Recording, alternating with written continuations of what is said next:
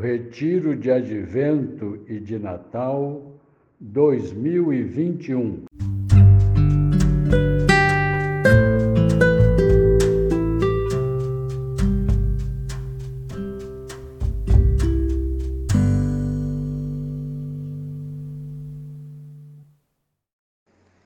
Dia 1, quarta-feira, da primeira semana do Advento. O Senhor é o pastor que me conduz graça a ser pedida. Senhor, que eu consiga ouvir e reconhecer a tua voz e esteja disponível, pronto e diligente ao teu chamado. No evangelho de hoje, Jesus chega próximo ao mar da Galileia, vindo da região de Tiro e Sidônia. Ele era seguido por uma multidão que levava seus enfermos para talvez serem curados, e Jesus os curou.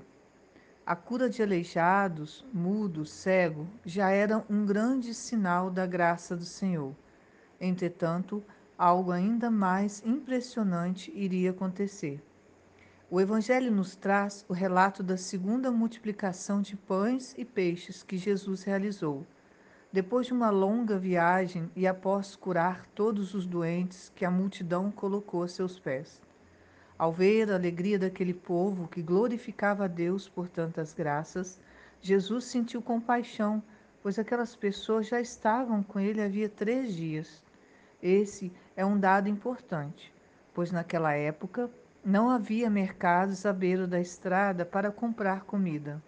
Os viajantes até podiam preparar uma bolsa com alguns itens, mas não era possível carregar uma quantidade de alimentos suficientes para muitos dias de viagem. Jesus, então, pergunta quanta comida os discípulos ainda têm. Eles respondem: sete pães e alguns peixes. Era óbvio que a quantidade era insuficiente para tanta gente.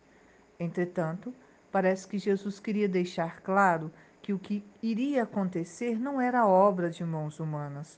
Portanto, não restando dúvidas de que não havia alimentos para todos, Jesus recebeu dos discípulos o pouco que tinha, abençoou, partiu, ordenou que eles distribuíssem. Todos comeram e ficaram satisfeitos, e ainda sobrou muita comida. O Senhor escolheu agir assim para o bem de nossa própria fé e para podermos contribuir mesmo com nossos poucos recursos. Ele faz o milagre e nosso trabalho é servir composição de lugar. Com os olhos da imaginação, vejo os doentes sendo curados e o olhar de compaixão de Jesus ao ver o povo sem comida. Preste atenção na reação dos discípulos ao entregarem o seu pouco a Jesus e distribuírem o muito que receberam dele. Refletir para tirar proveito. Como você tem servido com aquilo que Deus lhe deu? Você percebe os milagres que ocorrem à sua volta? Ver nova to todas as coisas em Cristo.